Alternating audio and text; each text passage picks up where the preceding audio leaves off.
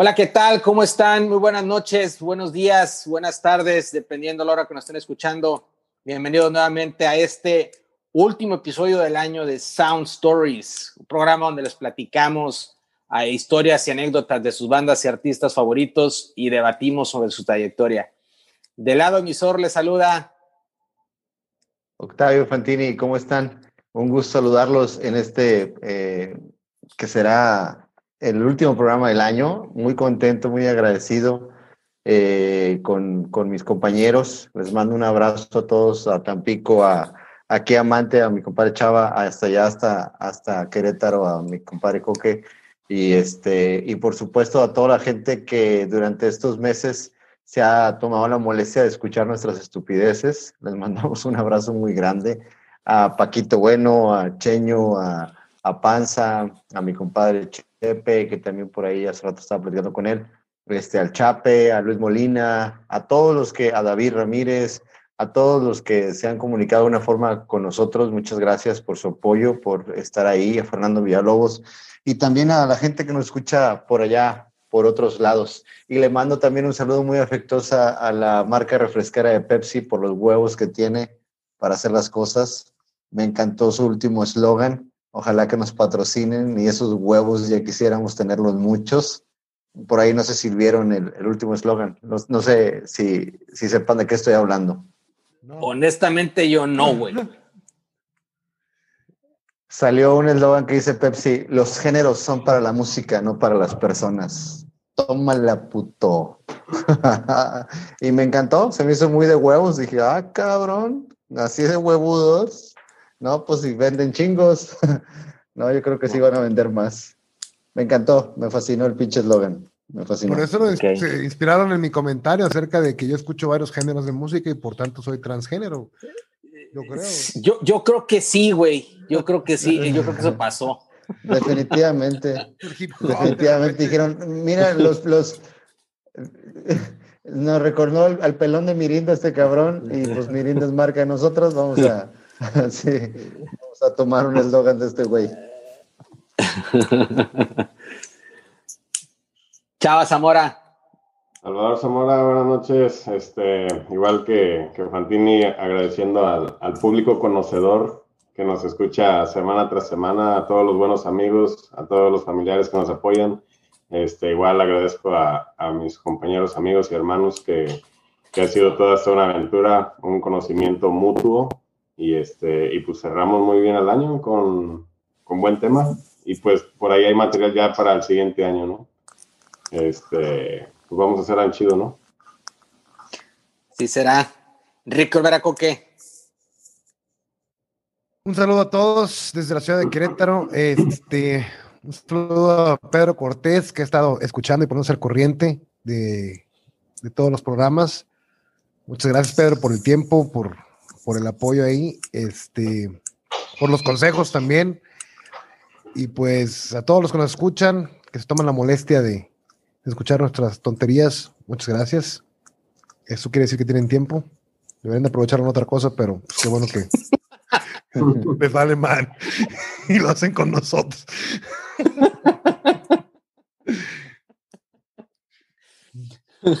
Y desde Tampico, Gabriel Mato, un fuerte abrazo, me uno este, a los agradecimientos de, mis hermanos, gracias a todos los que nos escuchan, de verdad, este, ha sido una experiencia maravillosa estar aquí con, con, con ustedes, compartiendo lo poco, mucho que sabemos de esto que sí, definitivamente nos apasiona, que es el tema de la música. Este, a todos un fuerte abrazo. Eh, compadre José Luis Marroquín, que me pidió que le mandara un saludo, que también nos escucha atentamente, envío muy, muy atento, de forma muy atenta este, y a todos los demás que nos están escuchando, ¿no?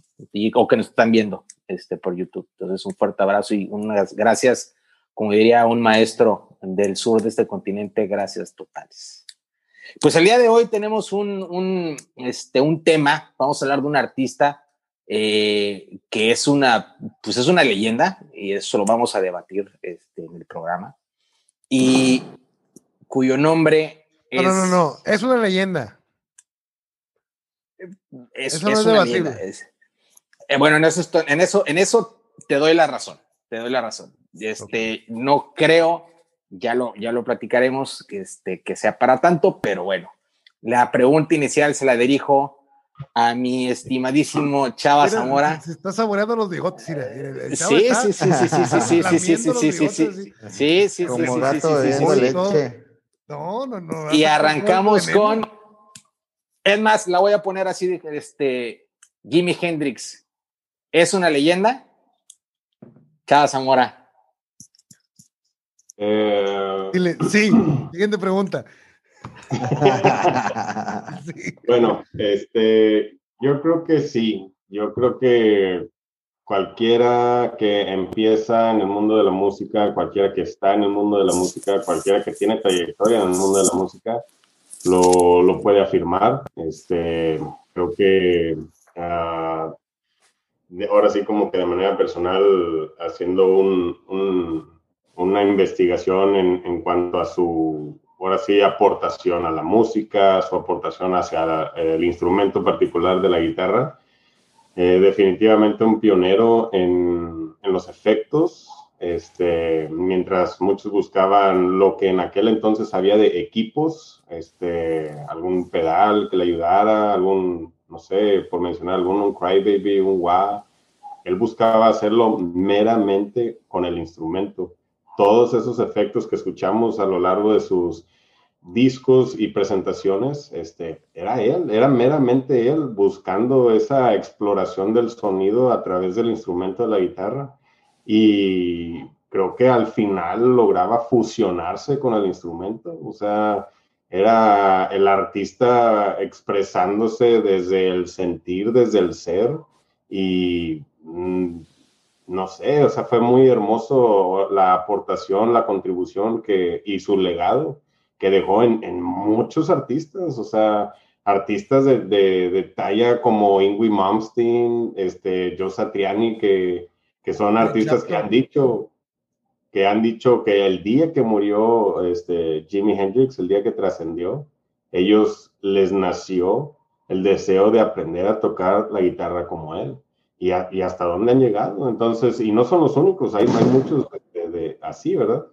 Entonces, yo creo que no puede ser ni siquiera pregunta, o sea, sí, sí, para mi opinión sí es una leyenda. Este, y pues bueno, empezamos el debate, ¿no? Por ahí. A, ver, este, es que ahí te va, yo, voy a meter aquí el ruido. Yo creo que es un gran guitarrista, gran, gran guitarrista. Eh, sobre la, la, parte de pionero, yo creo que sí puede ser considerado un pionero por, por la forma en la que tocaba la guitarra y el espectáculo que hacía este, con la guitarra y la forma en la que tocaba, ¿no? Pero, pues, en su legado tenemos tres discos, eh, de los cuales a mi gusto solamente dos son, son buenos. Y yo creo que está mucho más sobrevalorado que otros grandes guitarristas, ¿no? Sin, sin, sin obviamente, sin demeritar lo, lo, lo, buen guitarrista que era. Tenemos otros guitarristas también increíbles que creo que son, están al mismo nivel. Por ejemplo, Carlos Santana no creo, honestamente, yo no creo que, que, Jimi Hendrix esté muy por encima de Carlos Santana. Este, y creo que a lo largo del tiempo se le ha dado un lugar un poco sobrevalorado a lo que realmente fue. Y, y empezamos con este, hablar de los discos. El, primer disco, para mí es un discazazazo, para mí es el mejor disco de Hendrix. Este, pero no sé qué opinen este, Enrico Olvera Coque o u Octavio Fantini. Eh, digo, yo nada más quiero este, mencionar algo. Curiosamente, Jimi Hendrix no nace siendo Jimmy, nace siendo ¿Mm? John Allen Hendrix. El oh, John. de noviembre del 42 en la gran ciudad de Seattle que ha aportado tanto y hecho tanto por la música este desde entonces o, yo creo que tal vez antes quién sabe pero esa es mi referencia a partir de Jimmy eh, y en el 46 le cambian el nombre a James Marshall Hendrix por su papá, al que le llamaban, se llamaba James Allen y le decían Al, pero era el mayor de cinco hermanos. se divorcian los padres y se queda con su papá y ambos afectados por el alcohol, la madre muere muy joven de cirrosis, etcétera. Y yo creo que es una infancia que digo eh, lamentable, una infancia triste, que creo que todo eso repercutió en su manera de tocar. Em, y yo, desde el punto de vista ahorita, a lo mejor Fantini tiene eh, más, más este, eh, conocimiento de lo que hacía con la guitarra por ser músico y tocar la guitarra y, y, ser diestro en el manejo del órgano de Chava. Este, pero. pero este. Yo, ahora que estuve escuchando a Jimi Hendrix, dije, a ver, trata desde tu supinez, que es ignorancia, este, para los que, para los del CONALEP, este, ay, ay, ay, ay. para los del Instituto Mante, ¿cómo se llama? Frases inmortales por Enrique Olvera Coque. Este, Diciembre del 2020. desde, mi, desde mi ignorancia musical, dije, a ver, ¿qué es lo que tú escuchas en Hendrix que, que le darías el estatus o le quitarías el estatus de leyenda que tiene? Yo me inclino por la leyenda.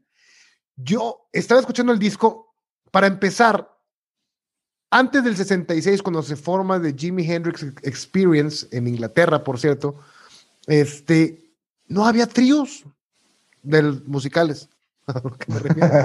de los otros un chingo. De los otros un chingo. De un chingo, sí. Pero musicales prácticamente todos, todos eran cuartetos o, o, Diamond y un Garfunkel, pero no había tríos hasta que en el 66 se forma The Jimi Hendrix Experience y Cream Cream ya como una super banda integrada por, vatos que ya tienen un renombre encabronado y acá prácticamente por desconocidos, que para mí gran parte del éxito, por cierto paréntesis, de del Jimi Hendrix Experience es el baterista. Qué bárbaro Mitch Mitchell, qué manera de tocar la batería. Qué bárbaro. Y el bajito también es muy bueno, muy bueno, pero, pero la bataca de Mitch Mitchell levanta un chingo el sonido, la verdad. Pero bueno, este, y Hendrix es el primero que deja de sonar con, un con una guitarra con un típico sonido sesentero. No sé si me estoy explicando. Suena. Eh, Yellow Led Better, estaba escuchando este Little Wing, que es una rolota, y prácticamente estaba escuchando Yellow Led Better, una canción que se puso de sí, Tal cual, sí, sí, tal cual, tal cual. ¿No? Tal cual. Este, y, y, la verdad es que se me hace bastante revolucionario sonar así en esa época, ¿no? O sea, no, no, no, y, el clan, clan, clan, clan, clan, el sonido de la guitarra ese ya evoluciona con Jimi Hendrix hacia un sonido mucho más maduro, mucho más manipulable, ah, con el fuzz y con el guagua que manejaba, como dice Chava, y todo esto. Y me gusta mucho también que, por ejemplo, eh, a pesar de que tiene influencias de blues, se puede escuchar el blues en él, sobre todo en los primeros discos. Ya en el, en el, en el Electric Ladyland ya le mete más el blues descarado, pero en, en, los primeros dos discos escuchas la influencia del blues, pero es más rock. Cuando los Stones o cuando Cream tocan una canción blues, son más blues que rock.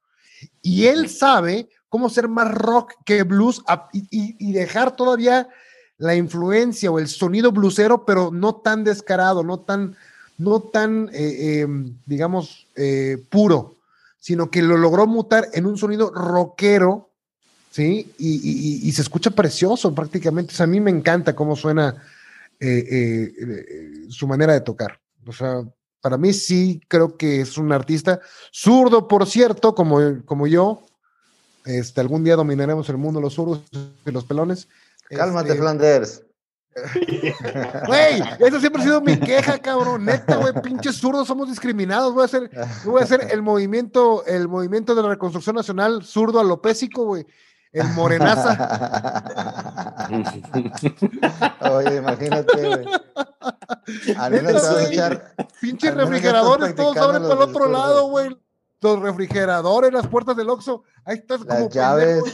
quieres abrir la pinche puerta a una chava o algo, estás cruzándote ahí, Ay, pásale por jugando a la pinche, a, la víbora de la mar, güey, para que pase, güey. y luego si te huele el sope, güey, así, ah, qué pena. No, es un pedo, güey, ser zurdo, güey, neta. El mundo de los zurdos. Los, el, el, el, el, ahorita ya hay ya vienen con la pinche, la abre fácil, las latas de atún, güey, pero con el otro, con el abre latas anterior, güey, con la, con la derecha, era imposible, güey. Imposible, güey. Pero ¿qué tal para la puñeta? Ahí sí no hay muchas pinches exclamación, ¿no? O sea, no, ahí no creo que haya Fíjate que me la aviento por la derecha para sentir que es una vieja la que me la está La manita extraña, la manita extraña. Sí, sí, sí, con la que no siento. Ah, huevo. La que tengo entumida, güey, que no me sirve para nada. Esa la manita extraña aplica muy bien. ¿Tú qué piensas, Mantini? Mira, no este, no, no, no, no, no, del mundo de los zurdos tampoco, güey. Este, definitivamente creo que te aventaste a, un, un, speech que al final de cuentas, eso es lo que lo convierte en leyenda para mí.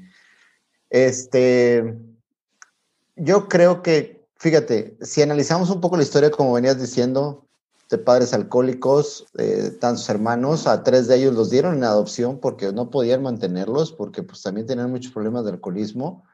Eh, el primer instrumento que llega a tocar Jimi Hendrix, porque siempre él se simulaba, ¿no? Con una escoba, está tocando la guitarra. Y por ahí en, en un basurero encuentra un ukelele con una cuerda, Entonces, imagínate él según tengo entendido, su fan, o mejor dicho, a quien él admiraba era Elvis Presley. Entonces le gustaba muchísimo. Entonces, fíjate, el sonido de Elvis, lo que lo pudo haber inspirado a él, a este sonido que él llega con muy duro, metiendo el guagua, haciendo del guagua un, un pedal de distorsión que muchos a partir de Jimi Hendrix empezaron a utilizar, llegando a un país fuera del de él, a estar compitiendo, por así decirlo, con la crema de la crema que era Cream, con el hijo de su puta madre, Eric Clapton, que también toca bien chingón el cabrón. Pero ponerle una pinche cachetada así con la riatota que haber tenido Jamie Hendrix, también la haber usado de guitarra y decirle, yo soy más chingón que tú, puto. Y no porque toque mejor, sino que traigo cosas nuevas, güey. Y eso que dijiste tú, de decir, tengo la influencia marcadísima del blues, B.B. King y la madre, pero mi sonido es eléctrico. Entonces, por eso ese güey es un eléctrico. Eh, por eso, por eso es la leyenda, güey. Porque incluso por ahí dicen que cuando Eric Clapton así de que se las mofaba de que era el más chingón de Inglaterra y de todo el mundo, güey, y vio a este cabrón, dijo, ay, güey, este güey trae rock en sus pinches venas, güey, trae todo el pedo, güey. Eric Clapton se le cuadró a Jimi Hendrix, güey. Se le cuadró. Gabriel no. Estamos más, más o menos ahí de gente a la par. ya sé. es una cuestión más o menos de gustos, ¿no? Así de, ah, pues a mí no me late tanto, Eric. No, Gabriel, pero deberías escucharlo. No, no, no, no, yo escuché sus discos, no me gustaron dos, de tres, cosa de nada. El, 67% de lo que hizo me gustó. En dos pinches años, pues hizo, y una chingona. Y, digo, qué triste. una nada más dos, me gustan dos discos de él, nomás, no mames, güey. Hizo tres en dos años, güey. y uno que dura lo de cuatro, güey. Sí, sí, sí. Eh, y, si quieres, agrégale también, güey, que cuando los fueron a ver este, George Harrison y no recuerdo si fue Paul, McCartney, Paul, McCartney. Fue a ver recién este, salido Sgt. Pepper. Exacto, y el güey abre, abre este, el, show con Sgt. Pepper, los pinches güey lo mamaron. Sí, sí, también lo sé. Seguramente porque no estoy influenciado por los Beatles. Y fíjate que está influenciado más por el blues, lo voy a reconocer. Tenemos una, mayor influencia del blues pero mamaban los Beatles, como todos los güeyes chingones. ¿Y qué es en lo que te convierte en leyenda? ¿A cuántos riatas influyes de tal manera que los hagas chingones como tú, güey? De, eso se trata, güey, ser leyenda, ¿no? Como el de Velvet Underground. Or are you unforgiven too? Y fíjate que ahí yo siento que no era que los mamaba, sino que era muy inteligente en el aspecto de, de o sea, estoy en un país que no es el mío, güey, y vengo a ser profeta que la gente está esperando, güey. Hay mucha música, hay mucha competencia. Esta es la música que en Estados Unidos está y va en, en, va en viento a que sea consumible, güey. Y vengo aquí yo y sé de la calidad de estos cabrones, güey. O sea, qué inteligente llegar con esos fundamentos y esas armas para conquistar audiencias y, colegas músicos de que dijeran, no mames, güey, pues sí eres una riata, porque al final de que toca la misma canción de estos güeyes, la toca de una forma muy diferente y un estilo muy diferente. Y claro que se escucha ese, ese pasado tormentoso, porque hasta dicen por ahí que fue abusado sexualmente alguna vez de niño, Entonces, pues tú escuchas ese, ese, ese chillar de cuerdas en, en, ciertas canciones y sientes, te transmite lo que platicábamos hace un par de días. No es lo mismo a mejor guitarristas que han estado estudiando en, grandes este, eh, escuelas musicales y salen de ahí y ellos se dedican incluso a dar este, conferencias o cátedras o, o son este, maestros de, de Kirk o guitarristas acá que son de grupos famosos como Steve Vai, eh, Petrucci, pero tú dices, esos güeyes son súper virtuosos, están súper estudiados, pero al final de cuentas no me llega nada de lo que transmiten, o sea, pueden tener toda la inteligencia, toda la sapiencia y la mejor ejecución del mundo y su, el, el transmitir de su música es vano, no es esencial, no, no, no proyecta nada. Y tú escuchas, por ejemplo, Are You Experienced de Jimi Hendrix y dices, ay, güey, qué puta rolota, cabrón, no mames, güey todos los efectos, todas las cosas que para esos años, pues también estaba muy adelantado en los experimentos que hacía para sonar este, muy, muy duro. Pues este, yo sí quisiera decir, por ejemplo, creo que la, la actitud que manejaba, eh, al menos hasta donde yo vi en entrevistas y eso, como que él, él no era egocéntrico, él, él, no decía soy el mejor y, y te, lo, te lo voy a demostrar o sea, él lo que decía era, yo quiero ir a tocar con los mejores. Y por eso iba para allá y por eso se mezclaba entre ellos y por eso se animaba a, a hacer un jam session. A ver, güey, vamos a conectarnos, güey, vamos a darle. Porque él quería tocar con los mejores, él sabía dónde estaban, él sabía quiénes eran. Y por ejemplo, ahorita mencionando ya comparativas que cada quien está haciendo, este, por ejemplo, Gaby mencionó Santana y cosas así, o sea, siento yo en lo particular que no, no, no son realmente comparativas porque creo que son estilos un tanto distintos. Santana sabe tocar y toca bien chingón, o sea, pero creo que Jimi Hendrix siempre buscó crear, siempre ir más allá, buscar el sonido que él quería plasmar, transmitir. Y, y no es que Santana este, no lo pueda hacer, pero yo no, yo no he visto que él lo haga de esa manera. Él, él no, no, se atreve a experimentar música, tanto, ¿no? Sí, él, él, ejecuta música chingona y, y lo digo con, con, mucho, mucho respeto. O sea, sus más grandes éxitos no son de él, o sea, son covers realmente. Black Magic Woman, Samba Pati, entre otras. Entonces, o sea, siento que no puede existir una comparativa como tal. Tendríamos que buscar, por ejemplo, un, un, Eddie Van Halen, que, que se, a él se le atribuye la, la, la, la técnica, o sea, que, que, es el tabbing, que, que supuestamente no existía antes de que él lo empezó a hacer, o alguien de ese estilo que siempre buscó ir más allá. Si, busca, si vieron el documental de, de Michael Loud, lo que les comentaba, al inicio del documental, Jack White experimenta con una botella de vidrio, amarra una cuerda y le conecta un, un un, este, un, un ampli y, hace música con una cuerdita, o sea, así que tú dices, ah, ¿qué onda con este vato? ¿va? O sea, es, eso es, este, pues, lo que yo puedo decir que son distintos entre ellos. ¿no? O sea, en ningún momento dije que Hendrix no tuviera talento. Lo que yo digo es que eh, creo, desde mi punto de vista, ha quedado sobrevalorado a lo largo del tiempo y ha habido otros guitarristas, grandes guitarristas, este, considerados inclusive desde de, de, en la época, que probablemente quedaron, este, no, no digamos en el olvido, pero, pero sí de alguna manera rezagados respecto a la popularidad que adquirió gente. Pero, por ejemplo, ¿quién, eh, Gabriel? ¿Quién podrías decir de esos que dijeron? Eh, eh, Pete Townsend, por ejemplo, que es una banda, no es un, este, el guitarrista de The Who, por ejemplo, era un cabrón que también traía un, un, pedo este, chingón en la guitarra, que el güey también hacía desmadres con la guitarra.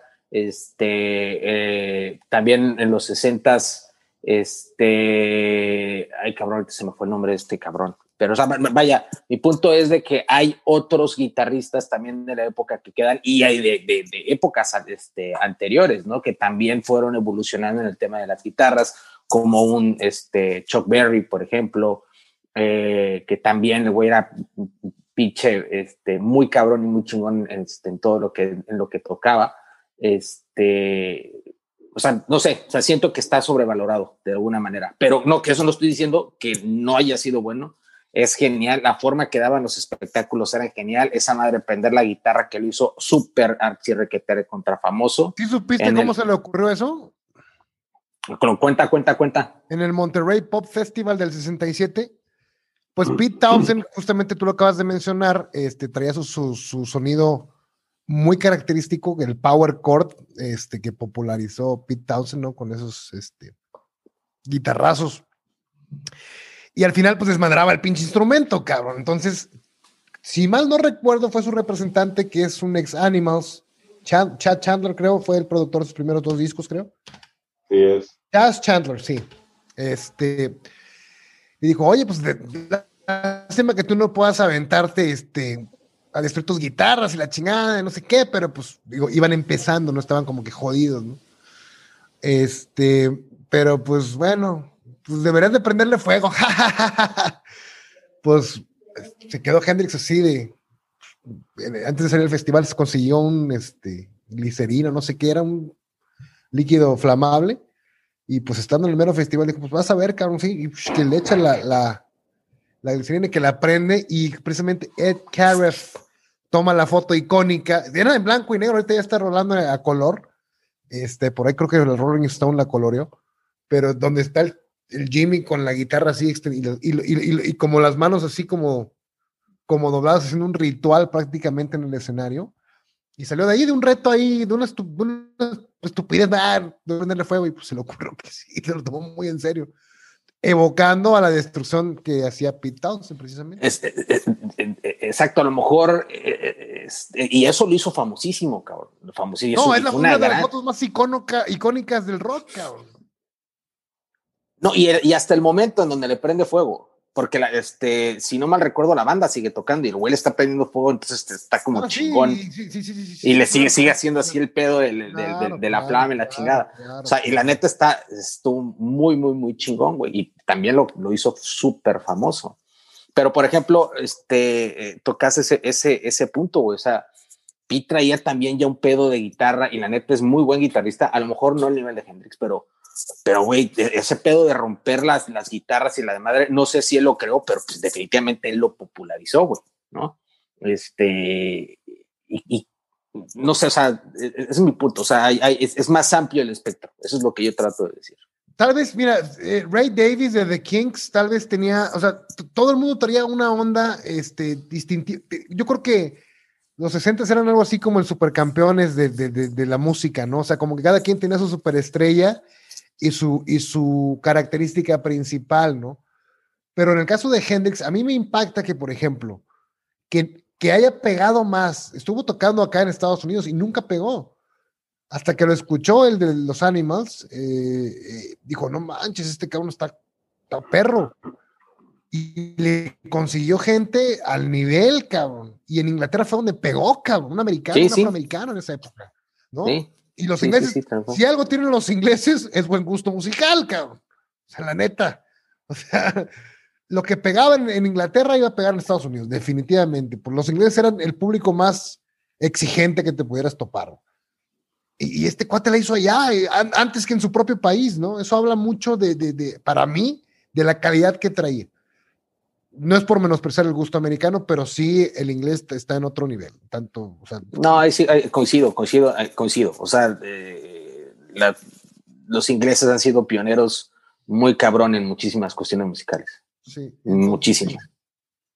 Yo pienso que sí, y, el sentimiento, o sea, atrás, digo, de los guitarristas que se me ocurren, o que ahorita se me vienen a la mente, con mayor sentimiento que le meten a la guitarra, digamos, Mike McCready de Pearl Jam, que ya dijimos que estaba, que se ve basta la influencia de, de Hendrix en él, en Given to Fly incluso también.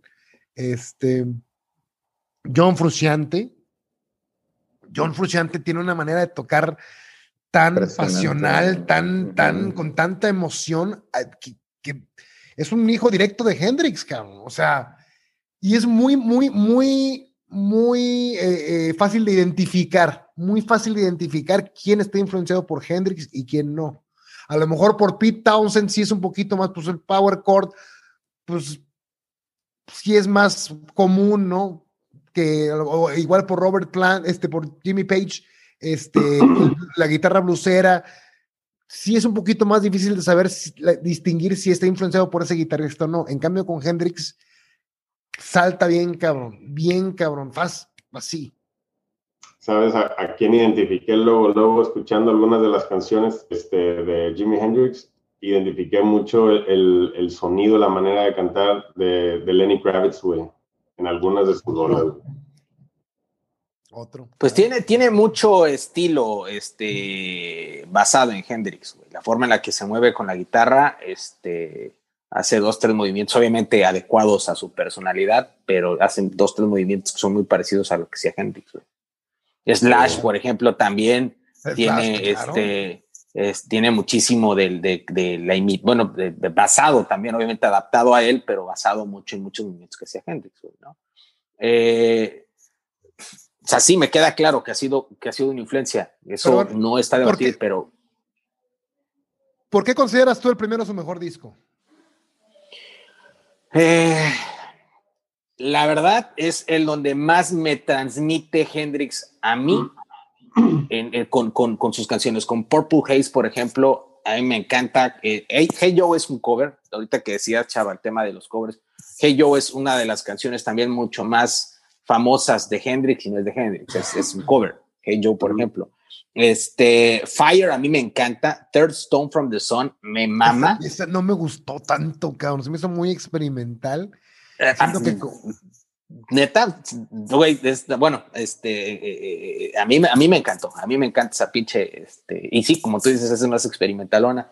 Este, Foxy Lady, que la neta me puso un momento hasta la madre, pero este, sí, sí, exactamente con Wayne's World. Este, eh, pero, pero Foxy Lady es, es, es también eh, un, un ícono, güey, de, de, de, Hendrix. Eh, y es una rolota. Y a Your Experience este, también. O sea, a mí, a mí, todo ese disco me encanta, cabrón. A mí, este, digo, el riff de Purple Haze, pues es inmortal, ¿no?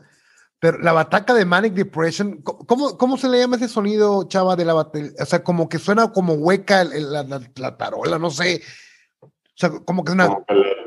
le, desconecta el, Ay, se me fue el nombre ahorita, pero es, es, el parche en la parte de abajo lleva... Ay, se me fue el nombre ahorita, pero bueno, eso se la desconectan y le da otro, otro efecto, pero no, ese vato a lo largo de los discos, sinceramente, eh, sí, como lo mencionaste, expresa, no, hombre, otro nivel de, de, de batería con él.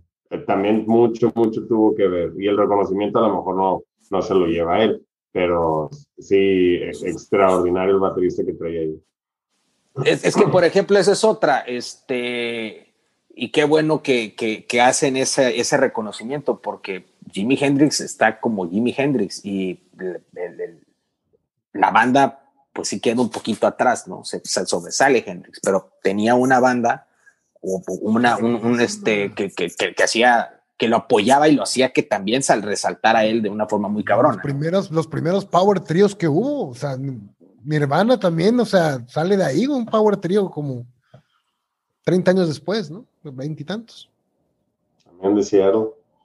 Y también de Seattle. Es que eso es también lo, lo parte de la leyenda, Gabriel. O sea, eso es parte de, de, de, lo chingón de Hendrix, el hecho de que este pues era un frontman, daba un buen show, tocaba muy chingón. A lo mejor no tenía la voz más chingona del mundo, pero te transmitía todo lo que necesitaba transmitirte, eh, a comparación de otros guitarristas, ¿no? O sea, que no eran frontman, que no cantaban, que sí tocaban muy bien, pero pues él pues tenía todas las cualidades. Entonces, este, tenía un respaldo, como dicen ustedes, con unos musicazos. Por ahí hay una anécdota con Billy Cox, el que era su bajista, dicen que cuando estaba Jimi Hendrix haciendo su servicio militar, este, él estaba desesperado, o sea, por, las chingas que le ponían y aparte porque extrañaba mucho tener a su guitarra a su lado. Entonces que le escribía al papá de que mándame la guitarra. De hecho, creo que la guitarra la, la había usado con un nombre de mujer, ahorita no recuerdo el nombre. Y mándame, mándame a, a, pero con el nombre de la de mujer se refería a la guitarra, mándamela. Y se la manda y empieza él a tocar ahí en, el servicio militar. Este, y dicen, fíjense que, que, una vez este, Billy Cox pasó por, por el club del ejército donde tocaba Hendrix y según palabras de Cox, ¿verdad? decía que tenía una ejecución increíble, que era una combinación entre Beethoven y John Lee Hooker. Entonces él tomó un bajo prestado y se pusieron a hacer un jam session. Y desde ahí empezaron a tocar juntos. O sea, pero fíjate, ya desde eh, Billy Cox así como que no mames, güey, o sea, estoy, estoy escuchando un güey con el que siento que es la mera piola, güey, y luego yo tocar con él y como si hubieran tocado durante toda la vida, güey, hacerse un jam session así en chinga, güey. O sea, claro que lo iba a hacer lucir, güey, porque ya era como que un destino de él, güey. Pasar por ese bar, escucharlo, sorprenderse, meterse, pedir un bajo prestado, ponerse a tocar con él a la par de él, güey, y darle todo el sentido de lo que iba a ser este, el grupo Jimi Hendrix, ¿no? El segundo disco, a ver, Coque. Ah, no, no, pero, este a mí se me hace el peor este disco, te voy a decir por qué, el primero. Siento que es el más desenfocado. Es que igual te encuentras una Purple Haze, como te encuentras un Lover con un The Wind Cries Mary, y luego metes a Foxy Lady, y luego Let Me Stand Next to Your Fire. Siento que está muy disperso, como que todavía no tenía una, una, una identidad propia, mucha, mucha psicodelia, mucha, mucha. Sí, sí, sí hay mucha psicodelia. Sí, sí, mucha, psicodelia, pero como que todavía no cuajaba la psicodelia hasta nueve meses después que saca su mejor disco. No, no sé, nunca me decido entre, entre el Electric Ladyland o el Access, pero saca Access Bold as Love. Nueve meses después, cabrón, mucho más enfocado tanto musical, digo, independientemente, es un discazo el primero, sin duda, pero siento que tanto musical como líricamente está más enfocado aquí, se cuaja la psicodelia que está buscando, se empieza a denotar su gusto por las, eh, la ciencia ficción, el espacio, las naves espaciales, los alienígenas, el amor como el eje de todo, Just Ask the Axis, e, esta es la cúspide de la psicodelia del 67, cabrón. Desde la portada. Desde la portada. más, eh, a ver, nada más dime en cuál, en cuál, en cuál se metió más LSD. no, pues ahí, güey. creo que, creo que en el segundo. Sí, güey. Definitivamente. Y trae unas pinches rolotas, trae unas pinches rolotas del segundo que sí, este Siento que le pegan al primero. ¿Como cuál? Es que, por ejemplo, a mí se me hace muy horizontal el segundo, güey. O sea, se me hace muy claro. Ah, esa, esa, esa estoy de acuerdo. pero, pero eh, Spanish Castle Magic, este, Little Wink, a mí también me gusta un chingo y tal cual, tal cual es, es, es Yellow Led Better, güey. Es, eh, es, es Yellow Led Better. Este. I think we gotta wait till tomorrow. I think we gotta wait till tomorrow. And if mm. six turn out to be nine. I don't no. mind. No tenemos los derechos. Pam, pam, no, hombre. you got me floating. No manches. Round and round. And some castles made of sand. No manches. Little Miss mm. Lover. Bold as Love, güey. No, hombre, güey. No, no, no. Bold as Love sí me gusta. Es que de ahí yo, yo me quedo con tres, nada más. O sea, se, me hace, bueno, no, no es mal disco, pero se me hace muy plano a mí. O sea, me gusta más el primero, disfruto más el primero y el tercero que este. Este, la verdad es que no, no, no, no, no siento, no siento que tenga ese, e, este. El punch. Ah, no, no, no punch, pero, o sea, canciones que realmente sobresalgan, este, estas tres que, que para mí Spanish Castle Magic, este, Little Wink y Bolas Love. Son las que yo, con las que yo me quedaría y las demás se me hacen muy, muy planas. Me encanta cómo abre el disco, ¿eh? Me encanta cómo, cómo abre el disco con esa este, introducción con esto. Está cabrón, güey. Desde ahí ya te estás imaginando un disco muy, muy cabrón, güey. Siento también, coincido contigo en ese aspecto, que creo que sí por el grado de tiempo entre un disco y otro, güey, sí se oye una diferencia bastante amplia, güey. pero con la característica, característica de Hendrix, sin caer en, en, en la fórmula. Exacto. Sin caer en la fórmula, o sea, sabiendo que, quién, quién es y a dónde quiere llegar. Y en poco tiempo hace pues un gran disco, güey, definitivamente un gran disco, güey. O sea, ah, iba terminando el primero cuando empezó a trabajar en el segundo, hizo, hizo un tour y todo eso en Inglaterra y lo tuvo que postergar la, la, salida del disco hasta octubre, güey. Pero el vato lo tenía listo así de que, de que así, de que ya otra orden de enchiladas, vámonos, y saca esa madre, güey, no mames. O sea, traía todo, traía todo. Chava, ¿a ti cuál te gusta más, el primero o el segundo? Bueno, con sinceridad, yo me quedo con el tercero, güey. Me quedo con Electric ah. Ladyland. La mera verdad. Ya te, fuiste, ya te fuiste a lo grande.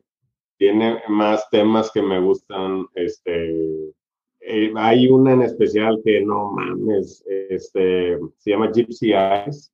Ah, qué rolota, cabrón. Qué rolota. Sí, güey, pero la batería ahí, güey, no mames. O sea, puro bombo y contratiempo, güey. Está bien cabrona. O sea, es un pinche acompañamiento que, que hoy no lo ves, güey. Hoy no lo ves. Hoy, hoy no ves a alguien experimentando así, güey. O sea, escuchas bien marcados los cuatro tiempos y luego que el puente y no, abrir con, con, una rola así, güey, no mames. Pero, este yo, te voy a decir qué es lo que no me gusta de Electric Ladyland, que ya se enfoca un sonido más bluesero. Ya hay unos jams de blues más cabrones y deja de ser tan original como era en los primeros, creo. Pero es un puto discazazazo, cabrón espérame, espérame. Ahí, ahí, ahí tendríamos que desmenuzarlo, porque, por ejemplo, la primera rola, And the God Made Love, es una canción de un minuto y medio que son puros efectos de guitarra bien locos, bien loco. Entonces, o sea, no, no cae realmente en el blues que mencionas. Sí hay temas bien blueseros, pero también hay bien yaceros ahí. pero sigue Buru Child por ahí que dura 15 minutos, cabrón, de pinche blues, güey. Sí, güey. Es, lo que te iba, es lo que te iba a comentar. O sea, ves, ves canciones de un minuto y medio, dos minutos, Have You Ever Been, este, de dos minutos, te digo, o sea, y luego tienes el, el, el que comenta de Buru Child de 15 minutos, entonces sí juega con mucho de eso. Este, a mí en lo particular es, es, bueno, yo me quedo con ese, me gustó mucho más. Este, tienes muy buenas canciones, All Along the Watch, the Watchtower. Esa ah, me gusta mucho. Uno de los mejores covers de todos los tiempos. Otro cover, otro cover. así es. Y este, y bueno, Guru Child's Light Return, güey, no mames. O sea, tienes gente hoy en día tocando este, tributos con esa rola. ¿Sí, ¿Sí te sabes la historia ahí del, Slide Return? ¿Por qué fue?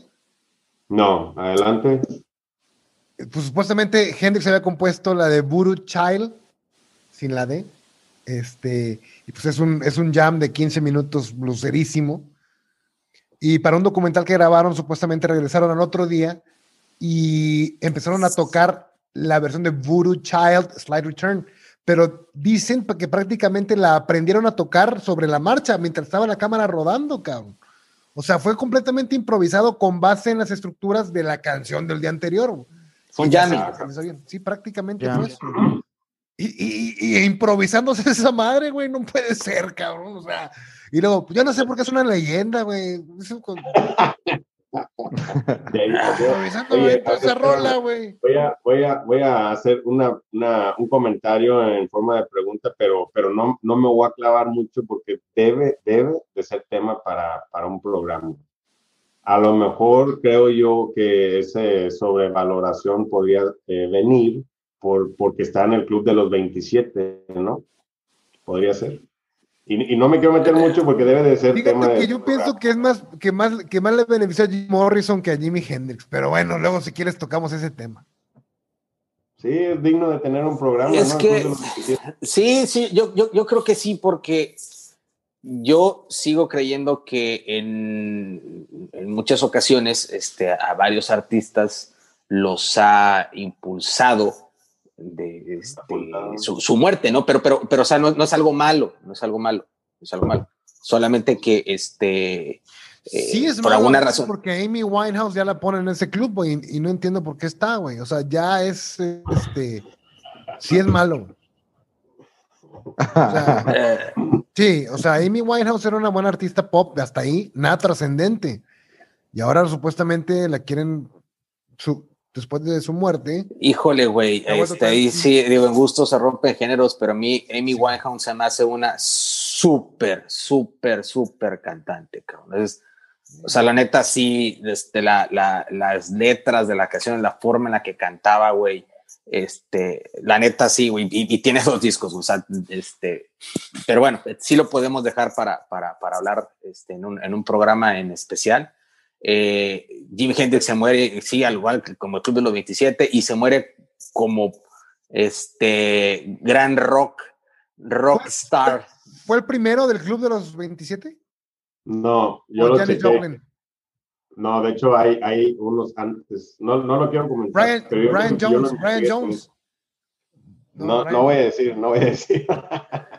no, dilo, güey, no me acuerdo. ¿Quién, quién, lo, lo, que no recuerdo es quién falleció primero. Este. Janis Joplin o, o, o Hendrix. Creo que Janis, ¿no? Aquí, tengo, aquí tengo, de hecho, está la lista. Uh, Jimi Hendrix en noviembre 27 del 42 y Janis Joplin el 19 de enero del 43. O sea, no, nacieron. O sea, nacieron. Ah, cabrón. Sí, ah, sí, sí, güey, esa fecha nacieron, güey. Si yo te dije 43, dije, ¿qué pedo, güey? ¿A quién vimos, güey? Ya, no, discúlpeme. Janis Joplin es en octubre 4 del 70 y Jimi Hendrix en septiembre 18 del 70. Entonces, un mes fue el primero. Este, no, días, cabrón. Pero ¿quién fue el primero, chava? ¿Quién fue el primero? El Hendrix. 27. Ah, eh, bueno, la lista está larga de los conocidos, pues está Brian Jones, pero te vas más para atrás, está Robert Johnson, y te vas más para atrás, el primeritito está un tal Alexander Levy. Oye, ¿y Selena? Eh, Selena, no sé si ahorita está en Netflix. Este, Oye, ahorita que dices Robert Johnson, fíjate que la, de, pues digo, este es un discazo también, este, la portada está censurada, la portada eran unas chavas ahí, este, desnudas y la censuraron y pusieron esta. Pero este, ahorita que dijiste Robert Johnson, le estaba contando a mi esposa precisamente lo del Crossroad, la leyenda de Robert Johnson, de que ah, claro, y todo esto. Y precisamente por ahí leí y coincido que Voodoo Child, la, versión de blusera, es una especie de travesía eh, por el blues. Desde Robert Johnson, pasando por Muddy Waters, siguiendo con John Lee Hooker, terminando con alguien más moderno por, como B.B. King. Y si te das cuenta, la manera de tocar de Hendrix es como por etapas. Y hacen alusión a eso, cabrón. La verdad es que ya no tuve oportunidad de, corroborarlo tal cual, este, pero sí está interesante eso, eso porque sí va increchendo, increchendo. Entonces, este, sí, es, una manera de, como que rendirle tributo a todas estas este, personalidades del, del blues, cabrón. Entonces, ¿sí te gusta la canción? No, a mí me encanta el disco, pero es menos, se me hace que es menos, es el menos hendrixiano de todos. Ok. O sea, sí me explico, o sea, como que, digo, está, está larguísimo, porque le metió sus influencias y su estilo, que, y hace la versión de, a su estilo, en cambio la de Voodoo Child, Slide, Return, sí es completamente de Hendrix, cabrón, sí es un sonido completamente de Hendrix, y creo que ahí te demuestra lo que seguiría, o sea, estaba evolucionando, estaba metiéndose más en el blues y evolucionaría eh, a Band of Gypsies, que fue su siguiente banda y última. Este, a mí la de Crosstown Traffic se me hace la mejor rola para estar en el tráfico. La mejor rola para estar atascado en un pinche tráfico en el pinche DF, güey. Bueno, la, The Mix. La mejor rola. Little Miss Strange me encanta, güey. Long Hot Summer. Let the Good Times Roll. Let the Good Times Roll es, se me figura que. Haz de cuenta que estoy escuchando la de los Cars del 78, güey. Diez años después y, tienen una rola ahí, este, no sé si sea cover o, de esta o no sé si sea cover de otra, pero siento que estoy escuchando la versión de la canción de los The, Cars, güey. Gypsy Eyes, buenísima, buenísima. Burning of the Midnight Lamp es la única que como que digo, es Rainy Day Dream Away, el sonido de la guitarra ahí, muy, muy Hendrix, con madre, güey. y mi favorita. ¿Cuál? En esa como que le meten hasta saxofón. Hasta, ajá. Sí, está muy chingón.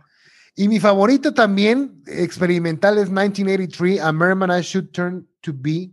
Está bien larga, está bien loca y está bien chingona, cosa que no, que no me que no me pasó con Third Rock from the Sun. Aquí sí creo que logra experimentar exitosamente. Moon Turn the Tides, Still Raining, Still Dreaming. Esos pinches sonidos, güey, bien chingones, güey. Somebody House is Burning Down, All Along the Watchtower y Voodoo Child. Es un pinche discazo. Sí, yo creo que es el mejor este, la neta. Oh, chingada madre. No, es que no me decido nunca. Güey, es que entre los tres, entre los tres, no me puedo decidir, güey, y, pongo el primero en el menor rango por, por, por Dead Rock from the Sun, pero son unos pinches discazos, güey, que sacó en dos años, año y medio, güey. ¿Qué, ¿Qué, hubiese pasado si Hendrix hubiese seguido vivo, güey, hubiese sacado un par de discos más? No sé. Eh, ¿creen, creen, ¿Creen que seguiría siendo la leyenda, ahora con, con lo que decía Gabriel, seguiría siendo la leyenda que es o creen que esos tres definitivamente que son increíbles discos y con su trágica muerte a una edad muy joven, eh, también hacen parte de esta leyenda. ¿Ustedes creen que hubiera seguido eh, brillando y produciendo cosas maravillosas en un par de discos más? Yo creo que no. Yo creo que no. ¿Tú crees que esos tres discos eran todo lo que a veces, que eh, eh, a veces, este, no, es que, ojo, es que es bien, es, es, es, creo que es más complicada este, la, la, la pregunta, güey, ¿no? Porque, o sea, saca tres discos, este, se muere y queda como, pues, el, legado más cabrón, ¿no? Y, si hubiera tenido la oportunidad ahora sí que de cometer errores y de tener otros experimentos y a lo mejor cagarla, pues a lo mejor eso hubiera, estos tres discos hubieran quedado un poquito más, este, no, no sé si este, devaluado sea la palabra, pero eh, no hubieran quedado como, como los, los, los a estos, estos tres discos, ¿no? De Hendrix. No sé si me explico, O sea, por ejemplo, hablábamos en algún punto de, y Coque sacaba la estadística que le maman los pinches este, números este, de Pink Floyd, que discutíamos, debatíamos de Pink Floyd, tiene un chingo de discos y son buenísimos cuatro o cinco, ¿no? Entonces, lo mismo, la misma pregunta, pero al inverso, o sea, ¿qué hubiera pasado si la banda hubiera sacado nada más esos cuatro discos, no lo, no lo anterior, no lo después, si se hubiera muerto, güey, ¿no? O se hubieran accidentado, se hubiera muerto a la chingada. Pues hubiera quedado una pinche, casi súper bandotototototota. Sin embargo, hubo experimentaciones antes y después y hace que pues, esa trayectoria este, se vea impactada, por así decirlo, güey, que no dejan de ser unos discazos, pero cuando pones el, la suma total de discos, dices, pues no, en, porcentaje, como dice Coque, pues los números no dan, no se alcanza a pasar este, la calificación mínima probatoria, ¿no? es que creo que, creo que hemos visto eh, ejemplos inclusive de que eso no siempre sucede. Te voy a mencionar un caso. Eh, el caso de Leonard Skinner.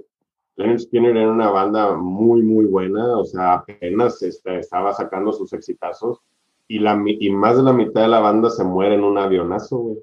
El avionazo se cae, güey, y más de la mitad de la banda se muere. Entonces, no, no tienes ese, esa elevación, esa, ese, catapulta de, no, no, la mejor banda de, todos los tiempos y no, realmente no sucede eso. Entonces, es difícil saber qué hubiera pasado. A lo mejor, a lo mejor no hubiera este, durado tan larga la estela, por así decir, este, no lo sabemos. A lo mejor se hubiera equivocado en algunos discos, como menciona Gaby, no lo sabemos, pero siento que siento que mucha gente se quedó con ganas de más, O sea, y a lo mejor hasta nosotros incluidos. O sea, habría estado muy interesante ver este. ¿qué que creo, sí, claro, que creo que también es una de las cosas por las cuales eh, que queda como la leyenda que quedó, ¿no? Pero, pero ¿a poco Pink Floyd dejó de ser leyenda por los discos malos que sacó? ¿O, Led Zeppelin dejó de ser leyenda por la porquería de coda y esas madres? Te cito, te cito, te cito, Tecito, No, no, no, tecito, no, no. tecito A ver, del- son leyendas. Tecito de, de manzanilla. te- son te- leyendas. te- te cito un comentario que hiciste. Pink Floyd es una banda mediocre. No, fue Led Zeppelin. No, también de Pink Floyd. No, no, no, también de Pink Floyd lo dijo. Ah, No, En- no, no, en el programa no, pero tú ya habías dicho, es más, ah, cuando acordamos justamente de hablar de Pink Floyd, dijiste, Pink Floyd Nada más lo que yo digo en el programa es lo que cuenta. güey. Lo que dije antes, no. Porque, porque para el programa me preparo y estudio chingón, y revalúo. Revalúo los discos, cabrón. Revalúo los discos, güey. De eso se trata este ejercicio de catarsis, güey. De revaluar nuestros pinches discos. Entonces, hablando de la banda mediocre de Led Zeppelin, son leyendas porque la raza cree que son buenos, pero no son. Ah, es una leyenda urbana. Pero bueno, el punto que quiero llegar es, por ejemplo, Rolling Stones, güey, son una puta leyenda, güey. Sacaron discos muy piteros, sobre todo en los ochentas. El pinche Dirty Work es una puta porquería, güey. Pero eso no les pegan el estatus, o sea, hacer discos que trasciendan eh, tiempo, espacio, etcétera, no es hacer enchiladas, güey, no es hacer un pinche huevito en la mañana. No, de- me queda, o sea, eso, eso me queda muy claro, güey. Estos, hacer tres pinches discos en dos años, año y medio, güey, de esta calidad, güey. Aunque el vato hubiera sacado pura cagada después, güey, con esto tienes, güey, para, para darle el estatus que merece, güey. O sea, ¿cuántas, ¿a cuánta gente no influenció, güey? The Velvet Underground, o sea, sacaron tres, cuatro discos y luego cada quien se fue con, por solista. Lou Reed siguió haciendo cosas interesantes, menos el pinche disco con Metallica, quién sabe por qué. Eh, Estoy de acuerdo, totalmente de acuerdo. Pero, Culerísimo este, ese pinche disco. Pero no por eso le quitas el estatus de, de la banda indie, de to- mejor banda indie, la primera banda indie de todos los tiempos que en su momento no pegó, pero luego se volvió de culto.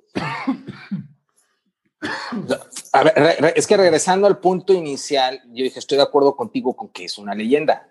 Yo sigo insistiendo que para mí está sobrevalorado. No estoy diciendo que haya que, que sea malo para nada, o es buenísimo, cabrón. No, no, estamos, digo, estamos hablando de lo que hubiera pasado. Yo pienso que en realidad, si Hendrix no hubiera muerto, como quiera tendría el estatus de leyenda, aunque lo hubiera cagado posteriormente, como los Stones, y que sí siento que se hubiera enfocado a tratar de hacer evolucionar al blues.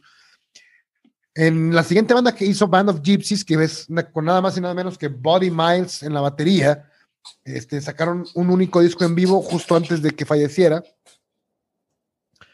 Y, y- y- y está muy enfocado al blues. Los jams que, es- que se escu- se escuchan acá en el Electric Ladyland continúan y todavía más largos y más cabrones. Eh, escuchen la de Who Knows o la de Machine Gun. Machine Gun es una chulada de rola del Band of Gypsies. Escúchenla.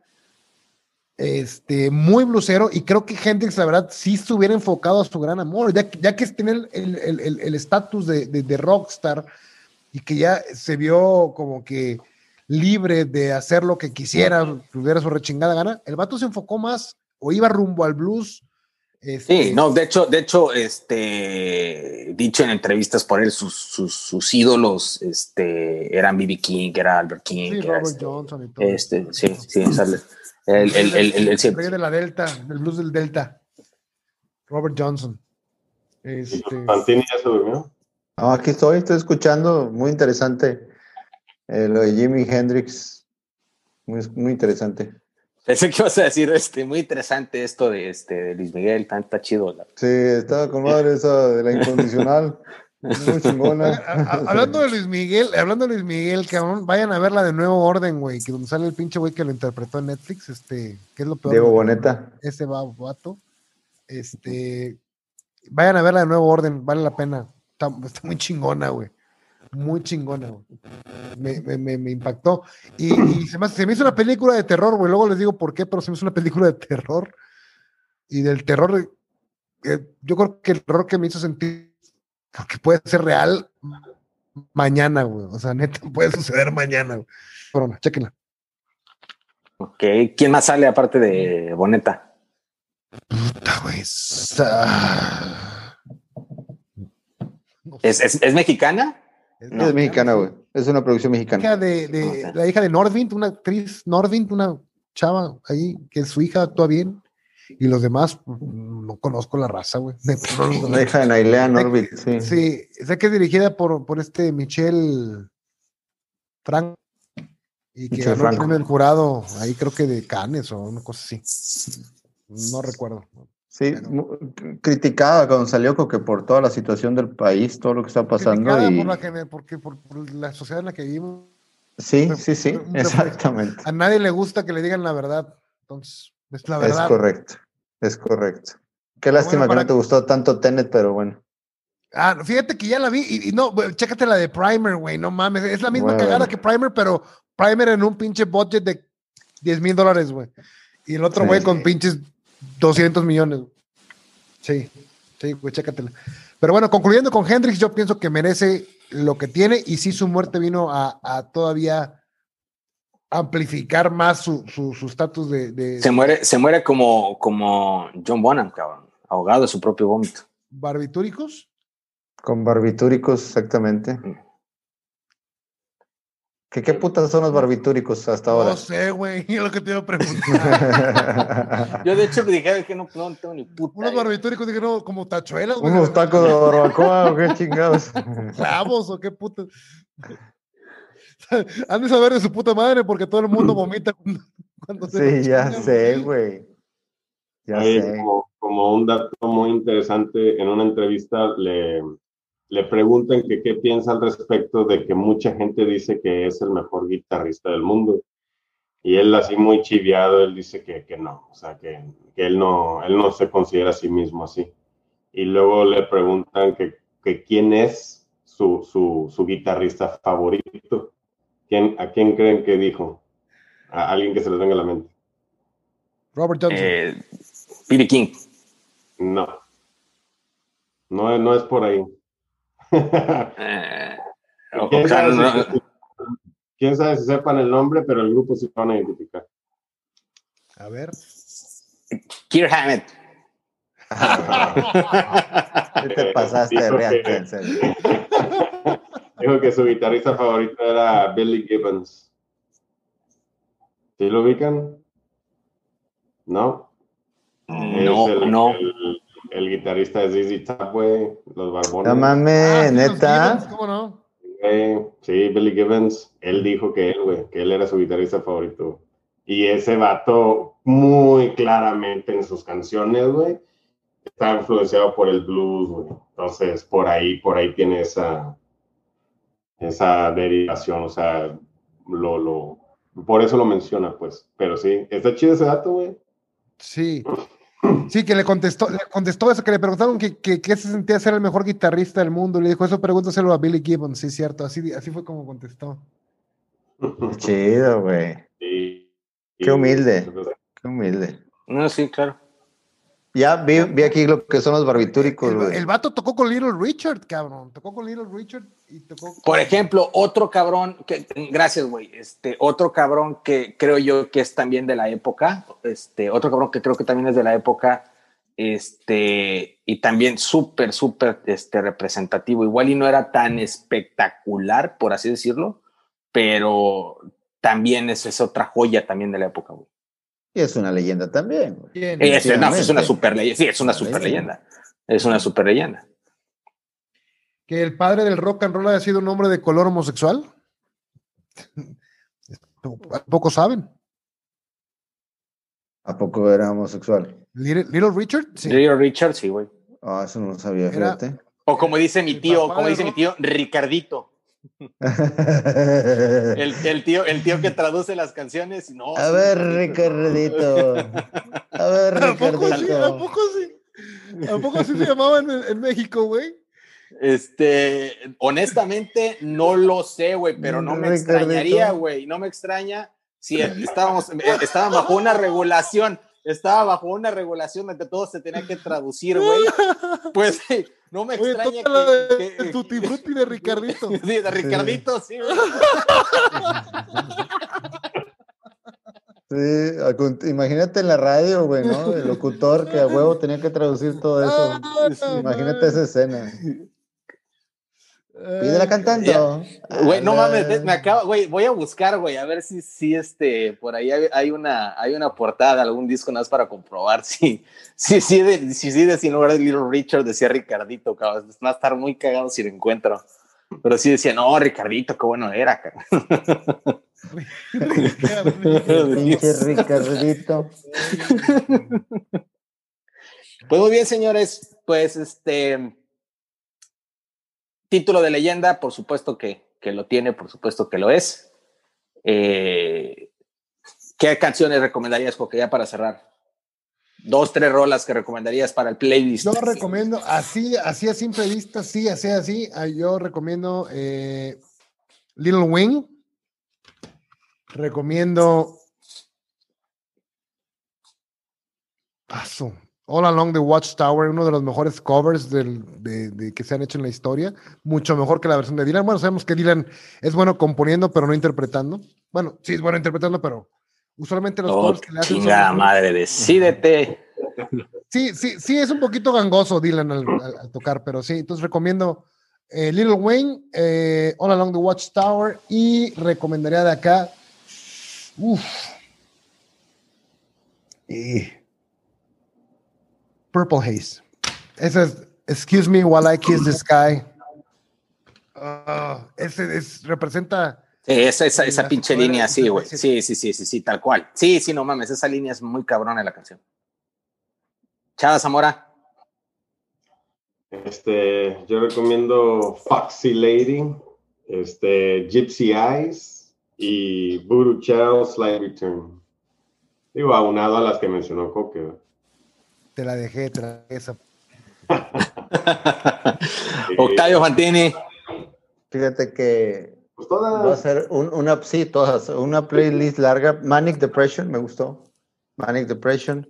Eh, obviamente, Are You Experience, me gustó muchísimo. Y del último disco, la de Rainy Day, Dream Away, me gusta también. Ok.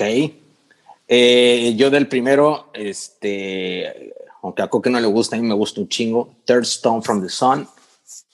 Definitivamente, aunado a las que, Ah, que, sí. este, ya dijeron. Este, Spanish Castle Magic del segundo, a mí me gusta un chingo. eh, que es de las tres que me gusta. Y del, del Electric Ladyland, definitivamente las que acaban de mencionar. Y yo coincido con Coque, agregaría este 1983. Esas serían las recomendaciones. Sí, la neta sí está, sí está muy pinche experimentado, pero la neta está chingona. güey. Eso sí, sí, está bastante chingona. Pues mis hermanos, se acabó el año. Este, nuevamente, gracias a todos de, de corazón. Gracias por escucharnos, gracias por acompañarnos en esta, en esta experiencia, en esta aventura. Eh, feliz año, les deseo todo lo mejor. Por fin este año este, se va, gracias a Dios. Ojalá el 2021 este, sea muchísimo mejor. Que empiece igual. Muchísimo, muchísimo mejor. igual, cabrón. Es una continuación de este, güey. Este, No es cierto, ánimo. Únete a los optimistas. Y si no, chingate unos barbitúricos. No, de corazón, ojalá este, les deseo todo lo mejor para el siguiente año. Este, muchas bendiciones, mucha salud principalmente. Y pues esperemos que la estela del 2020 sea lo más corta posible y que tengamos una nueva normalidad también lo más pronto posible. ¿no? Cuídense mucho, este, despídanse. Nos vemos el siguiente, el siguiente año con nuevos, nuevos episodios y esperemos pues sigan siendo de su agrado, ¿no? Hermanos. Claro, claro, no, pues un saludo a todos, muchas gracias. Pri- Primero, pues feliz Navidad, este, y, y los mejores deseos para todos nuestros escuchas, para todos los que nos ven también por YouTube.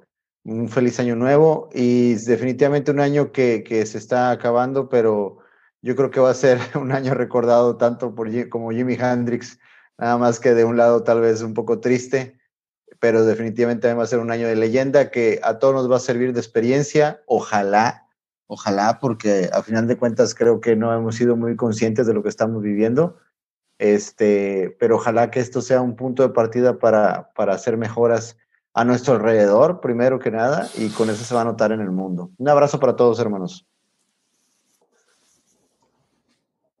Este, bueno, pues yo les quiero, aparte de agradecer, este, los quiero invitar a, que tengan un momento de reflexión y de agradecimiento, porque pues a pesar de todo, aquí seguimos y que podamos ver este siguiente año que apenas va a empezar, este, pues con una visión hacia, hacia dónde queremos este, dirigirnos, ¿verdad? Este, les deseo, este, les diría que felices fiestas, pero creo que es más consciente el estar un poco más tranquilos en estos momentos y pues este, agradecer desde, desde donde estamos, ¿no? O sea, a lo mejor pues desde la intimidad, desde el silencio, ¿no? Ahí, este, como quiera, pues Dios les bendice. Exacto, hermano. Ok. No, pues eh, muchas gracias a todos por escucharnos, muchas gracias por permitirnos este, llegar a sus, a sus dispositivos electrónicos y pues esperemos que el COVID se resete, que esta situación cambie a partir del siguiente año, que la gente entienda que tenemos que seguir las reglas para, para salir de esto y pues ánimo. Em, después de todo tenemos este muchas historias que contar todavía y, yo me pienso cuidar nada más por eso, para seguirles contando y llevando este programa a sus, a sus, casas. Muy bien, pues muchísimas gracias a todos, un fuerte abrazo, feliz Navidad, feliz año, este, como dijo Chava, este, cuídense, por favor, cuídense mucho y pues le deseo todo lo mejor, ¿no? Un fuerte abrazo, hermanos. Gracias por todo. Feliz año. Estamos y nos vemos en enero si Dios quiere. Fuerte abrazo a todos. Felicidades. Saludos a Ricardito. Ricardito.